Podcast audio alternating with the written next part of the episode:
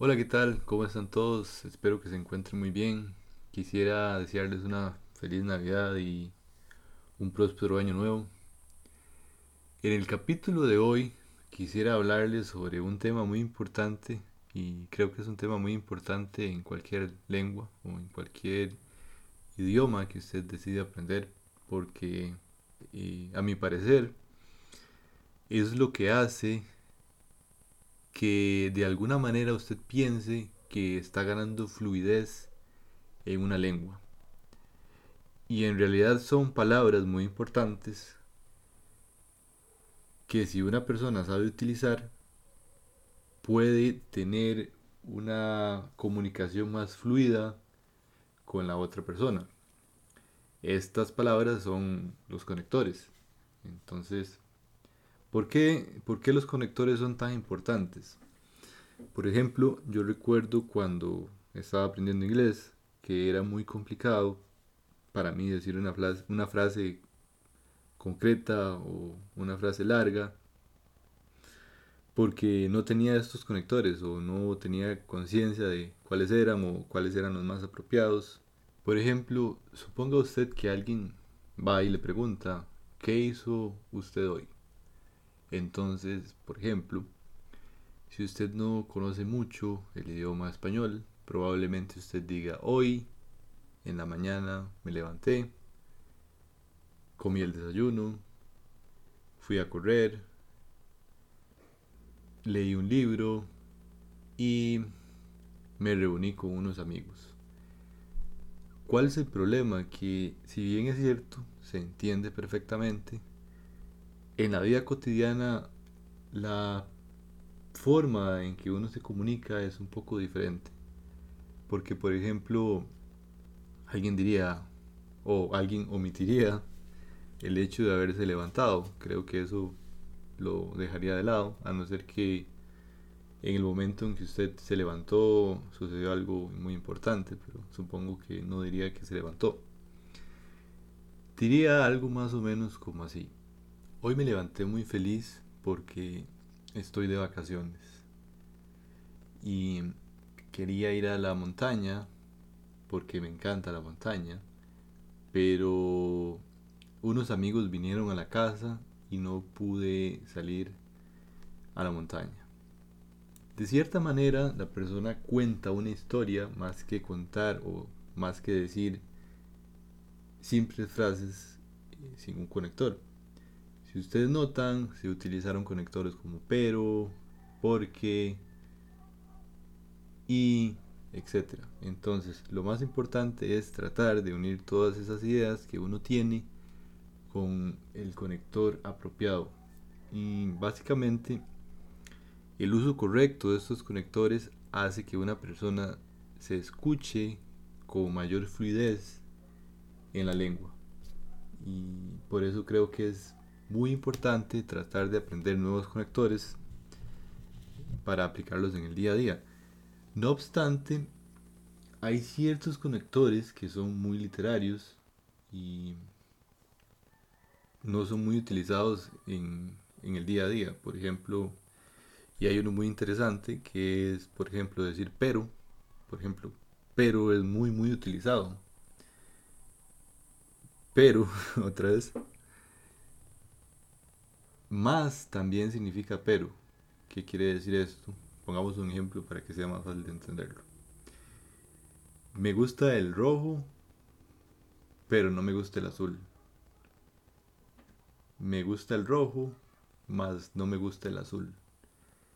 Es muy extraño que una persona que hable español utilice más para utilice más en lugar de, de pero.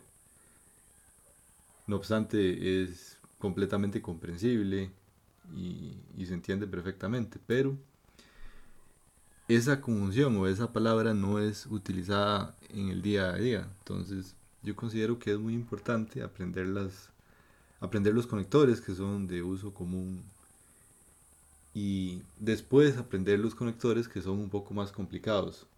Porque teniendo esos conectores de uso común, usted puede reemplazarlos por otros un poco más sofisticados e incluso usted puede mejorar bastante la escritura si necesita escribir una carta, por ejemplo, o si necesita hablar en frente de un público, usted puede eh, sustituir esos conectores comunes por unos más elegantes, unos más complicados y, terminar diciendo frases este, con mucho más sentido, con mucho más este, contenido. Entonces, hoy les quisiera mostrar acá este, cuatro conectores que son muy importantes. Quizá podamos hacer varios episodios acerca de estos conectores, porque la verdad sí son muy importantes. Quisiera que nos enfocáramos en cinco que a mi parecer son de los más importantes y además de los más utilizados diariamente. Estos son para, pero, por eso, además y porque. Entendámonos primero desde una perspectiva muy general y después demos unos ejemplos de cada uno para que se entiendan mejor. Por ejemplo, para. Para se utiliza cuando usted quiere dar a conocer el motivo por el cual usted hizo determinada acción o está tomando determinada acción. Un ejemplo puede ser, estudié para trabajar. Entonces se dice que estudió para tener un trabajo. Entonces el, el fin por el cual usted estudió fue para tener un trabajo. Entonces creo que queda claro que para se utiliza cuando usted quiere especificar el motivo por el cual hizo determinada acción. Pero por el contrario se utiliza como para contrastar dos acciones o decir que una acción es más importante que las demás. Por ejemplo, fui a la playa pero estaba cerrada. Me caí pero no me dolió. Después por eso ayudaría a decir o a comunicar el efecto que tuvo una determinada acción. Y vamos con un ejemplo para por eso. Hice nuevos amigos, por eso me siento muy feliz. Aprendí los conectores del español, por eso puedo hablar de manera más fluida. Después tenemos la conjunción además. Y además cumple una función muy importante porque ayuda a incorporar nuevas ideas a la conversación. Nuevamente, con un ejemplo, podemos decir, me gusta el agua, me gusta el jugo, me gusta la gaseosa y además me gusta el vino.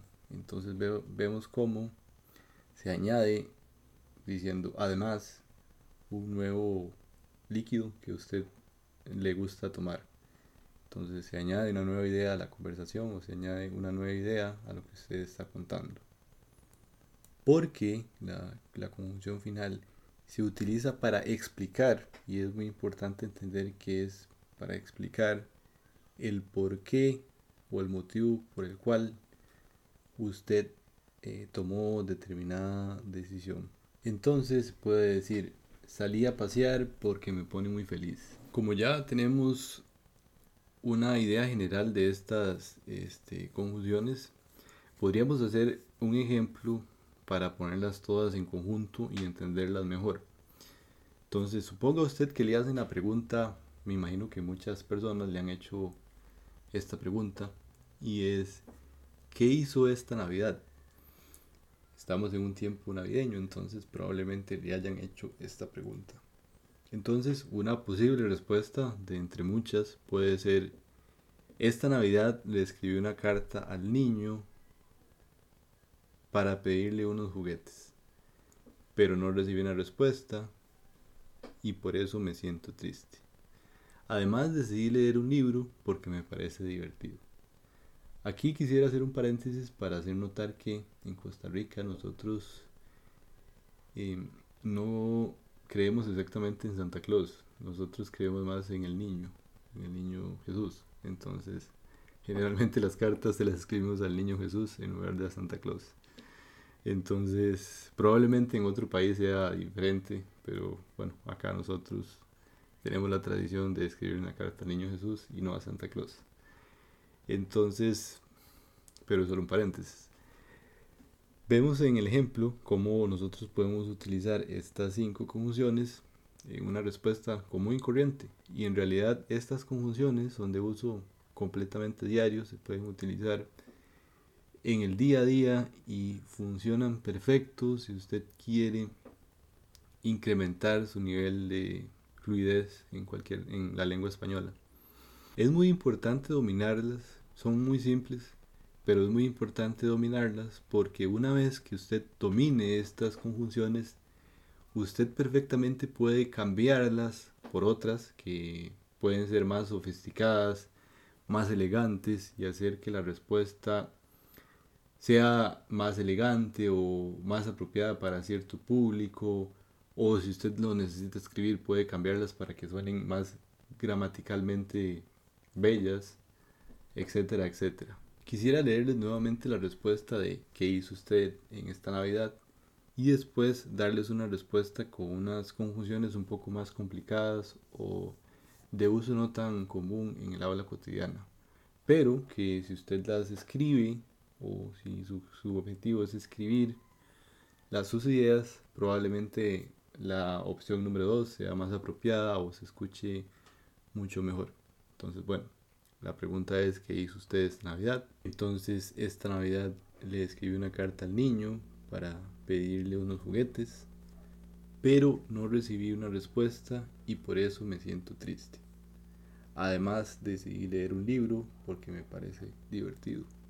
Esta sería una respuesta común, cotidiana, que alguien le podría dar a usted. Pero como hay mil formas de decir lo mismo, probablemente alguien decida no decírselo a usted, sino quizá mandarle un correo electrónico o escribírselo una carta, etc.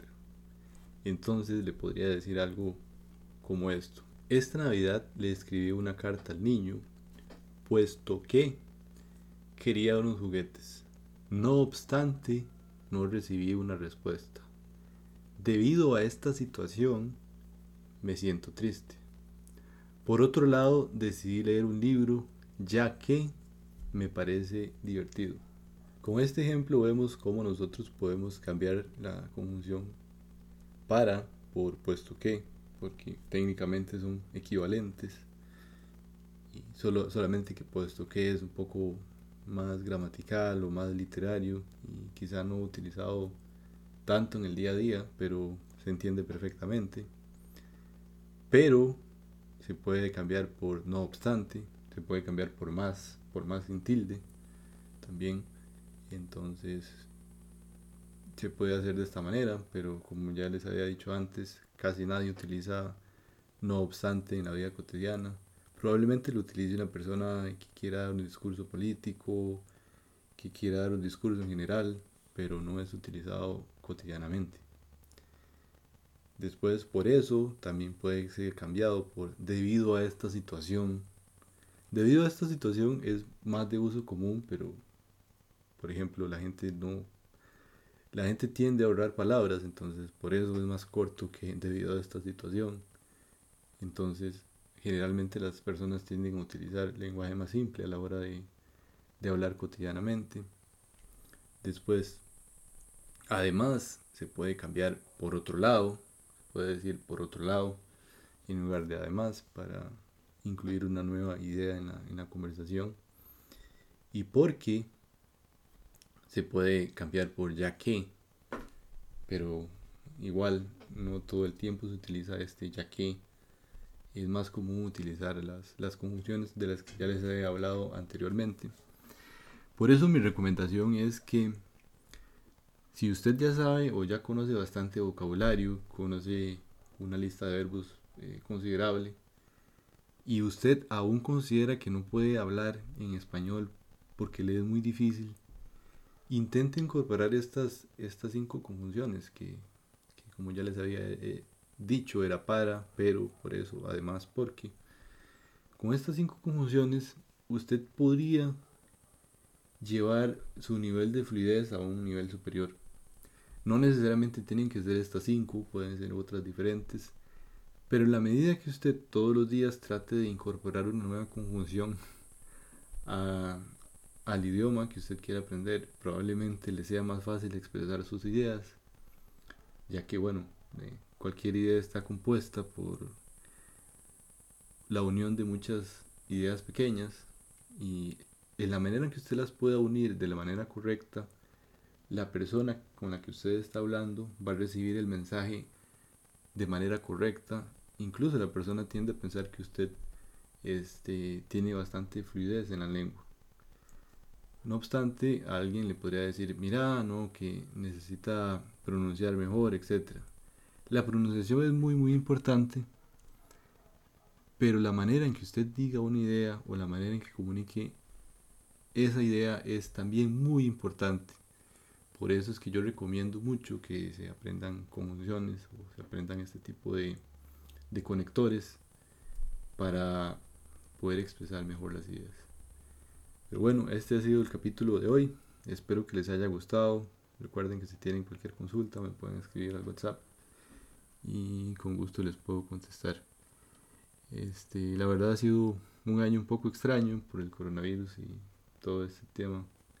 Pero sin embargo creo que me ha permitido también eh, tener más tiempo para hacer este tipo de cosas, que era algo que me, que me gustaba mucho. Y, y como siempre, se encuentre usted donde se encuentre, espero que tenga una feliz Navidad. Si no cree en la Navidad, espero que tenga un año muy próspero, un año muy feliz y, y que todo le salga mucho mejor. Hasta luego.